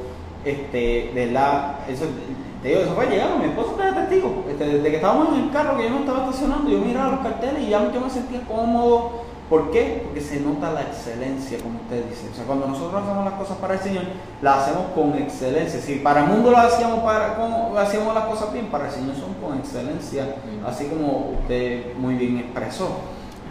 Este. Ay, se me fue aquí. Discúlpeme. Ok. retos que hayan enfrentado como pastores jóvenes, cómo los han vencido y cómo han contribuido en su crecimiento ministerial. Por ejemplo, nos han dicho que recibieron muchas críticas debido a no solamente ser pastores jóvenes, sino críticas que de, de señalamiento como divisores de iglesia y cosas así. Este, ¿Cómo ustedes logran sobrepasar todos estos procesos para llegar hasta donde estamos hoy día, porque tal vez ahora mismo en sintonía hay personas que están pasando por lo mismo, que están comenzando obras en el Señor y son jóvenes al igual que ustedes eh, y no, no saben cómo pasarlo. Es sencillo. Una, yo creo, y aquí hablo por los dos, una sola cosa, callarte cuando tienes que callarte y hablar cuando tienes que hablar. Muy bien. Nunca me defendí. A de a mí hablaron horrible. Hasta de nuestro matrimonio decían que estamos y que por divorciarnos. Y cuando estábamos en nuestro. Bueno, recién, recién casado, feliz. O sea, yo estoy súper feliz al lado de, de, de Daphnis, porque ella no es mi pastora, ella es mi esposa. Correcto. Y, y realmente eh, simplemente nos callamos. Lloramos en silencio, en secreto, aguanté, me mordí la lengua, grité, peleé con el Señor este, lo amenacé, le dije, o haces algo, me voy. Eh, todo lo que uno humanamente puede hacer, pues eh, realmente eh, hay que aguantar presión. Para nosotros tener el éxito que hemos tenido hasta el momento, han sido muchos momentos difíciles. Una de las más difíciles para mí ha sido el, el desprecio, el rechazo. Sí, como lo que viene siendo la presión social, la presión ya sea social o eclesiástica. esa es la más horrible de todas. Esa es la más, exacto. Porque yo puedo entenderlo del, del mundo, que, que no, que no, que no creen en lo que es el evangelio, no creen en lo que es lo que es una iglesia, la institución de iglesia. Yo lo puedo entender de la sociedad, pero de, de tus hermanos en Cristo yo creo que la guerra es mayor. Eso, eso es vergonzoso, eh, nauseabundo, todas las palabras horribles que te puedas imaginar, eso es. Eh, recuerdo que una persona nos dijo, ah, bienvenidos, cuando quieran un consejo, yo llevo 20 años pastoreando en esta ciudad, me pueden, eh, y, y, yo, amén, gracias. yo sé que nos veían como los, los, los, nenes que quieren hacer una iglesia. y como los, ¿cómo, diríamos? ah, los, los, chamaquitos del barrio. Los chamaquitos del barrio, pero, eh, pero yo creo que tú, para, tú lograr éxito tienes que callarte y, y dejar que, que, que la gloria hable por ti. Eso es algo que yo mismo he experimentado en carne propia porque por ejemplo, cuando yo comencé a hacer videos en las redes sociales, a, dar diferentes enseñanzas a través del canal de YouTube y en fanpage, etcétera, Facebook, mi esposa es testigo y mis pastores también, de que yo recibí una ola de críticas que todavía soy de especialmente por los tatuajes y la vestimenta, este, por ser joven, la barba, etcétera. O sea, una ola de críticas tan fuerte, pero no es la ola de crítica, como usted dice, lo que, como que uno uh, se tiene que morder la lengua, no, es cuando uno, viene, uno ve de dónde viene esa ola de crítica. Exacto. Y casi siempre, cuando yo veo que es del lado eclesiástico, yo como que Ajá, La respuesta por lo menos, eh, cuando te dice, yo me quedo callado, y yo también, yo me quedo callado, pero las veces que yo he contestado que he logrado explotar, que hasta mi pastor me ha, corre, me ha corregido y me ha dicho, Yandel, como que, o sea, eh, no son las palabras que me dicen, pues no me acuerdo ahora mismo, pero a, a, lo calle, pichea, pichea para los que no estén viendo otros países e ignora. Este, yo siempre le he dicho, ok, tú me estás señalando por esto y esto, vamos a poner ejemplo ustedes, me estás señalando porque soy, somos pastores jóvenes, este, estamos comenzando desde cero, etcétera, me estás este, acusando de divisor de iglesia, bla, bla, bla, pero ¿y tú? ¿Qué estás haciendo? ¿Cuántas almas te has ganado para Cristo? Eso mismo. ¿Ya? No, Yo creo que la nunca, Nunca he recibido una respuesta de vuelta. Si te bloquean, no es culpa mía. Ah, no, ya, ya, ya estoy curado a mí me bloqueen en Facebook, que me tiren. Ya vi una, hasta una noticia que me hicieron en Colombia por una, por una simple entrevista que ni siquiera fue una persona de Colombia. He entrevistado personas de Colombia, pero no, no estaba entrevistando a esa persona de Colombia y me bloquearon hasta de Colombia y de, y de Estados Unidos por una entrevista. Y por video y todo. Ya Yo creo que lo mejor es que el fruto hable, por sí. Si algo a mí me encantaba de Jesús era que en el momento dado donde Juan el Bautista estaba preso y le y mandó a decir a Jesús, eh, bueno, ¿tú eres el que estábamos esperando o era otro? Ahora otro. ¿Por qué? Porque él estaba esperando que Jesús lo fuera a liberar de la cárcel. Correcto. Era la expectativa. Pero Jesús no lo hizo. Y lo que le dijo a los mensajeros, le dijo, dile a Juan el Bautista que los ciegos ven, que los paralíticos se levantan y que los solos oyen. Correcto. En otras palabras, que se enfoque a que su ministerio ya se cumplió, que era abrirme camino. Correcto. Ahora ya yo estoy aquí. Ahora las señales están hablando. Y si las señales están hablando es que estás en el camino correcto. Entonces, si nos enfocamos en Dios, si nos enfocamos en lo que Dios está hablando, no es lo que yo creo que Dios está diciendo, es lo que yo estoy escuchando que Dios está diciendo, porque son dos cosas diferentes. Hay veces Sí. que queremos escuchar lo que nos conviene, pero lo que no nos conviene no queremos escuchar. Así que yo creo que si estamos escuchando lo que Dios está diciendo, y no solamente viéndolo, sino que viéndolo manifestado en nuestra vida, ese debe ser nuestro enfoque. Lo que Dios está haciendo, lo que Dios está haciendo, lo que Dios está hablando, lo que Dios está diciendo en el ahora. Es lo que va a traer lo que ya está establecido en la palabra. Y yo creo que eso ha sido nuestro vallado, que en medio de todo proceso difícil del ministerio, eh, o que ha pasado fuera del ministerio, ¿verdad? Eh, ha sido nuestro vallado enfocarnos en lo que Dios está diciendo. Wow. No enfocarnos en otra cosa, no escuchar otras voces, Exacto. no escuchar otras voces. Mantener el norte, que es lo que es Correcto. la asignación que el Sí, Señor les dio sí. a ustedes. Sí. Pastora, eh, ¿verdad? Este, sabemos que usted tiene un don de intercesión este, y de guerra espiritual bien fuerte. ¿Cómo usted descubrió este, este don y eventos que han marcado y han contribuido al ministerio por medio de, de este don, tanto intercesión y guerra espiritual, que muy pocas personas, no, déjame, déjame arreglar esa parte, que muchas personas poseen, pero pocos lo desarrollan y lo ejercen. Sí, sí, amén. Yo creo que todos estamos llamados a la intercesión, aunque no todos están llamados al ministerio de la intercesión. Amén. Es como todos estamos llamados a predicar la palabra, pero no todos están llamados a ser pastor. Así mismo es. ¿ok? Y en el Ministerio de la Intercesión, en un momento dado que yo desconocía completamente lo que, lo que esto era, hasta que Dios me habló y, y declaró sobre mí el Ministerio de la Intercesión.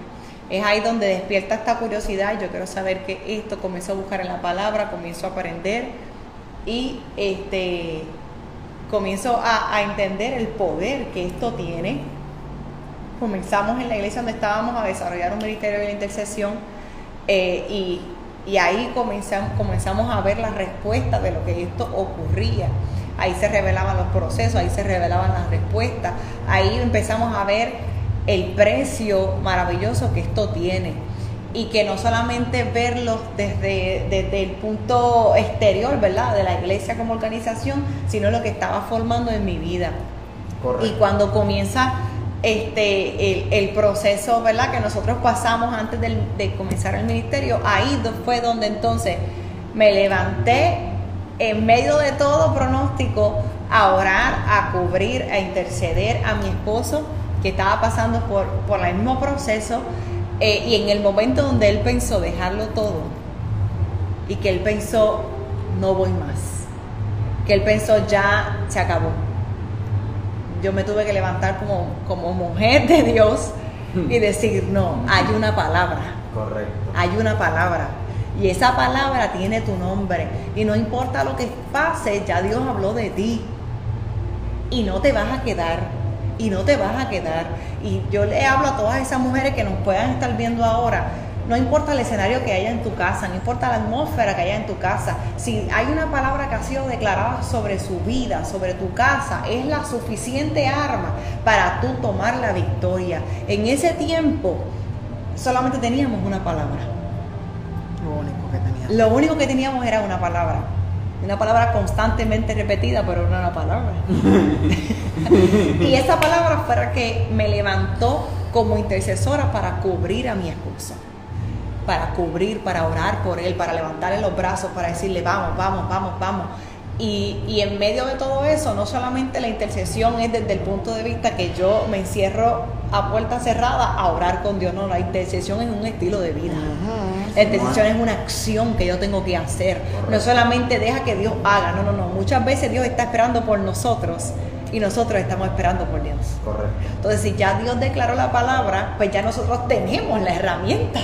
Entonces, en este momento teníamos una palabra, pero no estábamos bien emocionalmente. Pues me tuve, alguien tenía que pararse y tuve que pararme yo en la brecha y pelear, pelear para mantenerlos de pie.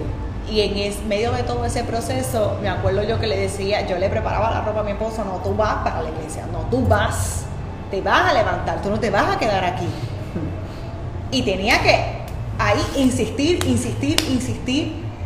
Y gracias a eso, yo le doy gloria a Dios que nos fortaleció tanto cuando pensábamos que estábamos en el piso, a que si no nos hubiéramos levantado de ahí, todo lo que Dios ha hecho hasta ahora no hubiera pasado. Correcto. Y eso, eso formó en mí el entender y ver que el Ministerio de la Intercesión es un ministerio de intimidad, que no todo el mundo le gusta, pero es un ministerio de acumulación en el cielo, que no te van a contestar de la primera, puede que sí, pero puede que no. Correcto. Es un ministerio de acumulación que conlleva mucha perseverancia, mucha paciencia y mucha transformación en nuestro carácter. Y en medio de esto pude entender que todo lo que hoy hemos vivido, que Nación Apasionada es Nación Apasionada, una iglesia militante, es nuestro nombre completo, porta una identidad de intercesión, porque una iglesia de este tiempo, sobre todo en este tiempo, tiene que ser una iglesia militante. Sí. Porque tiene que ser un militante, es alguien que conoce una estrategia espiritual de lo que está ocurriendo antes de que acontezca un problema. Es el que se para en la brecha y puede identificar el ataque antes de que llegue. Si el diablo entró, es que encontró entrada. Porque el trabajo de nosotros como iglesia es mantenerlo afuera. Sí. Porque la llave que Dios le entregó a Pedro le dijo, las puertas del infierno no van a prevalecer, las puertas no van a prevalecer contra la iglesia. Así que no va a haber entrada, va a llegar hasta ahí, pero no va a prevalecer. Entonces Dios en este tiempo eh, ha levantado gente que se pare en la brecha y por eso todos estamos llamados a ser intercesores. Porque Dios está buscando a uno que se pare en la brecha, que haga vallado por aquellos que no pueden orar, por aquellos que no quieren orar. Por aquellos que no le da la gana buscar a Dios. Por aquellos que están rebeldes o por aquellos que piensan que están bien aunque no lo están. Dios necesita a alguien que se pare y que interceda y que haga lo que Jesús hizo. Y entendí que el ministerio de la intercesión es tan poderoso cuando vi y me percaté que dos de las tres personas de la Trinidad son intercesores. Así es. El Espíritu Santo intercede por nosotros con gemidos indecibles. Y Jesucristo tuvo que pasar una cruz para estar ahora mismo a la diestra del trono de Dios y lo que estás intercediendo por nosotros. Así que si dos de tres están intercediendo, quiere decir que la intercesión tiene un alto costo y trae respuesta de Dios. Hay, hay muchas iglesias, hay muchas iglesias, pero muy pocas son militantes una iglesia militante se distingue, no solo en la excelencia, no solo, sino e, e, es en la palabra que carga, en el resultado que tiene en el mundo espiritual. Nosotros aquí, yo me río porque realmente el nombre que tenemos lo llevamos bien puesto, en el sentido de que aquí nosotros declaramos una palabra, hacemos una guerra espiritual por X o Y y viene la contestación ahí al instante. Y aquello que se tarda lo peleamos y lo peleamos, pero llega. Entonces, eso es parte de ese ADN de iglesia militante. Y es algo que, por eso fue que dije que muchas personas portan, pero pocos lo Poco ejercen. Lo ejercen. ¿Por qué? Porque el Ministerio de Intercesión, uno yo diría, si no es uno, es el ministerio más importante dentro de la iglesia, porque es la columna espiritual dentro de cada ministerio. Pues es la obra que literalmente mantiene este, las la columnas del ministerio firmes. Porque, por ejemplo, ustedes como pastores tienen muchas tareas que realizar y pues puede que hoy no les dé tiempo, por decirlo así, de interceder media hora, una hora, pero tienen un equipo de intercesores que está intercediendo por ustedes que está manteniendo esas columnas fuertes, que está manteniendo esas columnas de que no flaqueen. Correcto. Y para mantener el ministerio donde se ha mantenido hoy día y para llevar el ministerio hacia donde va Sí, a, a llegar, hacia donde va a llegar más adelante. Y nos ha podido, el Ministerio de la Intercesión en Nación Apasionada le ha dado cobertura a la visión Correcto. en todos los aspectos. todos los aspectos. Porque siempre, siempre, cuando le digo siempre es todo el tiempo. El Señor nos muestra, el Señor nos dice. Nos y cuando yo digo a nosotros, no solamente es a nosotros los pastores, es a los hijos de la casa también. Porque no- nos dirigimos a formar este, esta cultura de, de conocer a Dios, ¿no? Correcto. Y el Señor nos muestra los ataques. Todos los ataques que el enemigo ha pretendido levantar. Los que le ha dado resultado y los que no. Todos el Señor nos los ha dicho. Antes. Todos nos los ha mostrado antes. Y lo, y lo oramos porque aquí ah, ¿verdad? hacemos intercesión, no solamente en los servicios, sino que hacemos intercesión de madrugada. Aquí todas las semanas están los intercesores orando de madrugada. Los adoradores están haciendo intercesión de madrugada. Y es con Wow. informe, Y son o sea, no jóvenes. es oré, no, no, no. ¿Qué hiciste? Y tenemos Exacto. el, el reporte, registro. reporte. Yes. Y tenemos el registro, los reportes de intercesión, porque todas las intercesiones se escribe lo que se está intercediendo. Primero, para saber que estamos orando la voluntad de Dios. Correcto. Y número dos, para ver el cumplimiento. Para ver el cumplimiento. Y lo hemos visto y por eso incentivamos a todos los pastores que están viéndonos o que nos van a ver, levante un ministerio de intercesión en su iglesia. Levante un ministerio de intercesión en la iglesia. Le va a ayudar a llevar la carga, le va a ayudar a identificar al enemigo. El ataque más efectivo del diablo no es darnos, es no poderlo identificar. Correcto. Cuando no identificamos al diablo, somos vencidos. Y en este tiempo Dios está llamando a gente que lo identifique y eso solamente lo logra una iglesia militante. Así mismo es. Y verdad, para ir ya culminando las últimas preguntas que nos quedan, este, ¿qué, qué proyectos ministeriales están en desarrollo? Este, especialmente uno que voy a tocar luego de esta pregunta. Bueno, nosotros tenemos muchas cosas corriendo a la vez. Pero una cosa, nosotros Ministeriales, ministeriales, no, ministeriales. Eh, a mí me da gracia porque nosotros un día, el sábado pasado, aquí había gente pintando, haciendo almuerzo, clase de música. Eh, los hombres eh, Poniendo los poniendo los- carteles. bueno aquí hay de todo, todo Ya vimos una área que se abrió nueva, que se inauguró nueva. que Ah, o sea, que aquí siempre hay. Pues nuestra tarea principal en este momento, ministerialmente hablando, es poner a correr esta visión. ¿Y cuál es la visión y la misión de La, la, Nación Apasionada? la- eh, consiste en cuatro cosas principales. Ok. Nosotros nece- necesitamos, número uno, evangelizar. Esa es una de las visiones principales de aquí, que ahora es que la vamos a poner a medios. correr por todos los medios, radio, televisión, calle, eh, familia, tú a tú, todo. Eh, cuando ya tenemos esas personas evangelizadas que las traemos a la casa de Dios, entonces comenzamos ese proceso de afirmarlos. Los afirmamos, les enseñamos lo que es el reino, les enseñamos lo que, quién es Jesús, quién es el Espíritu Santo. Lo comenzamos a afirmar, a corregir y todo este proceso que me guía a discipularlos. Y levantamos discípulos, levantamos hijos. Y por último los enviamos a diferentes áreas a evangelizar, a trabajar con los niños, a trabajar con los jóvenes, a trabajar con las mujeres, con los hombres, en la media, donde sea el destino de esa persona. Ajá. Esa es nuestra visión, así que estamos corriendo y ahora, en este tiempo que ya que inauguramos esta nueva faceta del ministerio, la instrucción de Dios es, ahora hay que correr la visión. Vamos a correrla. ¿Qué, qué nos depara eh, es, esto de correr la visión? Bueno, solamente Dios sabe, yo puedo tener una idea porque Dios nos habla, pero si quieres saber más, pues visítenos. Y ahí, Exacto. y ahí Eso es. sabrá lo que está pasando. Visite, este, siga para los que no están en la isla o viven bien lejos, como decir Ponce, por ejemplo. Pues, Aunque aquí Ponce. tenemos familias de Carolina, Canovana, de Canovana, Oh, había wow. de Calle, teníamos de Calle, pero se Arecibo. mudó para Guaynabo.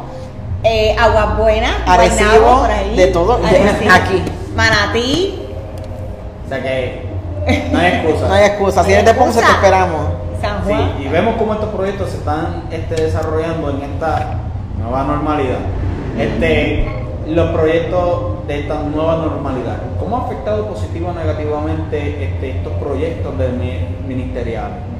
Bueno, yo digo que negativamente, eh, de lo único que yo puedo decir que nos ha afectado es tal vez el, el contacto tú a tú, el poner, el poder ministrar con la libertad que normalmente se hacía de la imposición de mano, de todo este proceso, ¿verdad? Que es común dentro de la iglesia cristiana.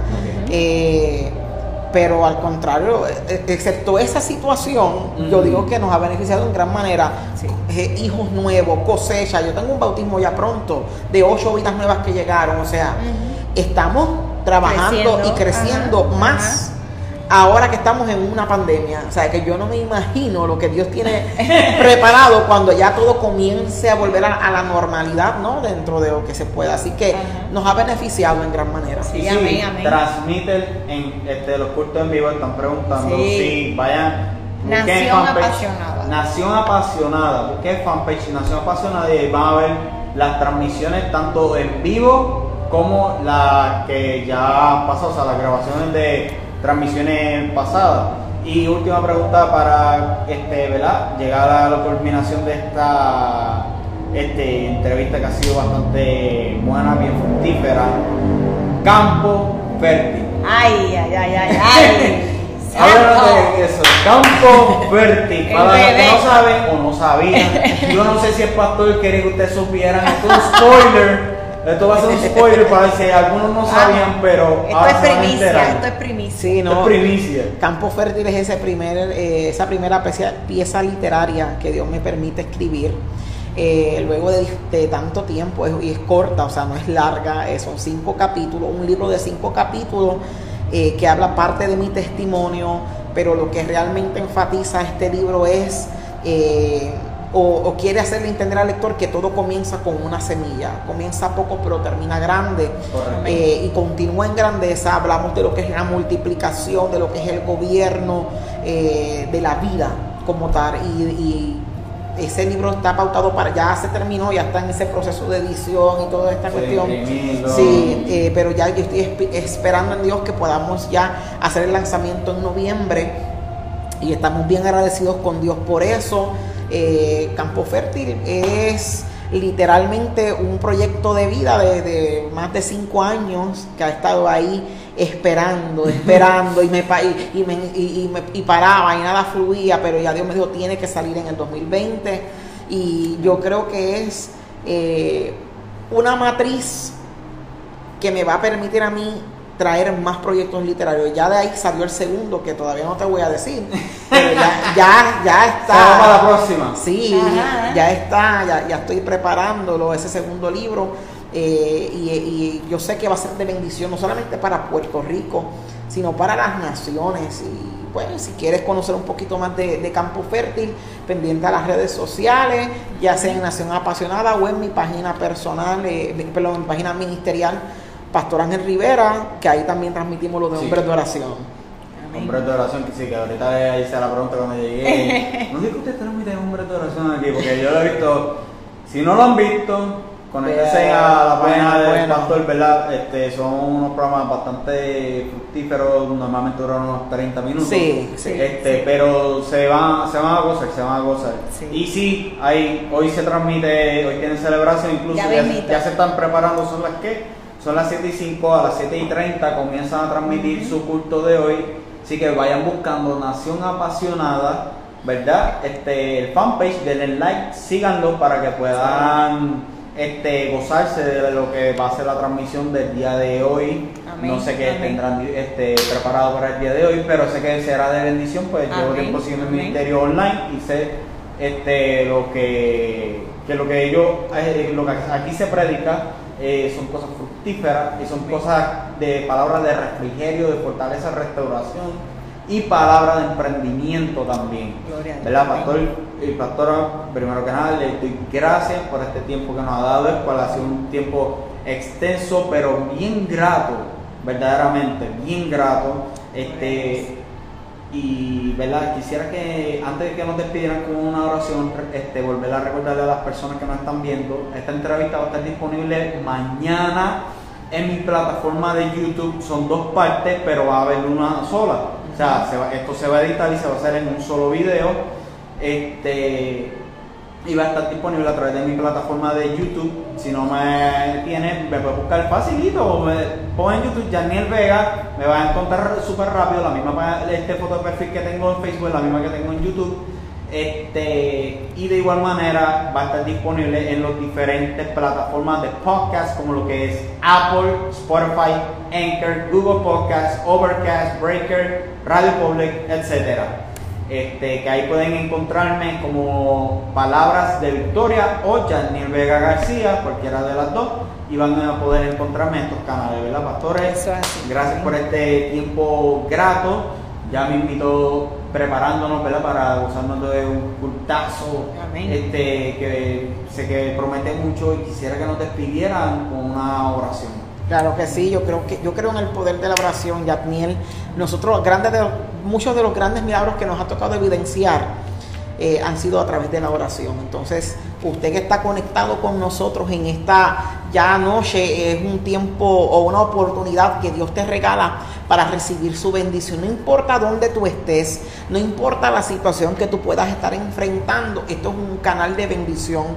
Más que, más que conocernos y dialogar con Yatniel, Dios hoy quiere trabajar contigo, así como lo hizo con nosotros, también lo quiere hacer contigo y quiere hacerte entender que lo que estás viviendo es solamente parte de una trayectoria que luego muchos van a ser bendecidos por ella. Así que yo quiero que allá en tu casa tú levantes tus manos y recibas esta declaración que vamos a tener sobre ti. Padre Celestial, en esta hora presentamos en acuerdo a todos los amigos que están conectados a esta transmisión yo no los conozco, pero tú sí, conoces cada uno de ellos. Se ha conectado con nosotros Carlos Pantoja, Mirna Vega, se ha conectado Tatiana, se ha conectado Lorna, María Rosado y muchas personas más que han estado durante estas transmisiones. Enviamos palabra de bendición sobre su vida. Ahora toda petición que puede existir, conocida o desconocida, declaramos que viene a cumplimiento. Eres un Dios de poder, un Dios restaurador, un Dios sanador. Dejamos ahora que todo de repente, viene un de repente de Dios, viene un de repente de Dios, contaciones, bendiciones del cielo, viene un tiempo donde Dios va a comenzar a alinear todo, todo lo que parecía imposible, todo lo que parecía que jamás se podría, ahora viene, ahora viene el de repente del cielo y comienza Nazaret, un tiempo de conquista, un tiempo de bendición, un tiempo de avance para sus vidas. En el nombre de Jesús lo declaramos. Amén y amén.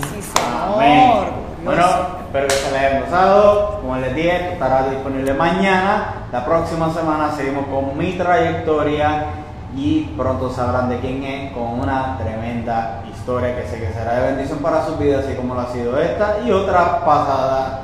Y si no has visto la entrevista pasada, te exhorto que vayas al playlist de mi canal de YouTube y las puedas ver. Y nuevamente, este ha sido Janien. Gracias, Janien. Gracias. Gracias a ustedes, de verdad. Y nuevamente, aquí su servidor Janien con mi trayectoria. Dios les bendiga a todos.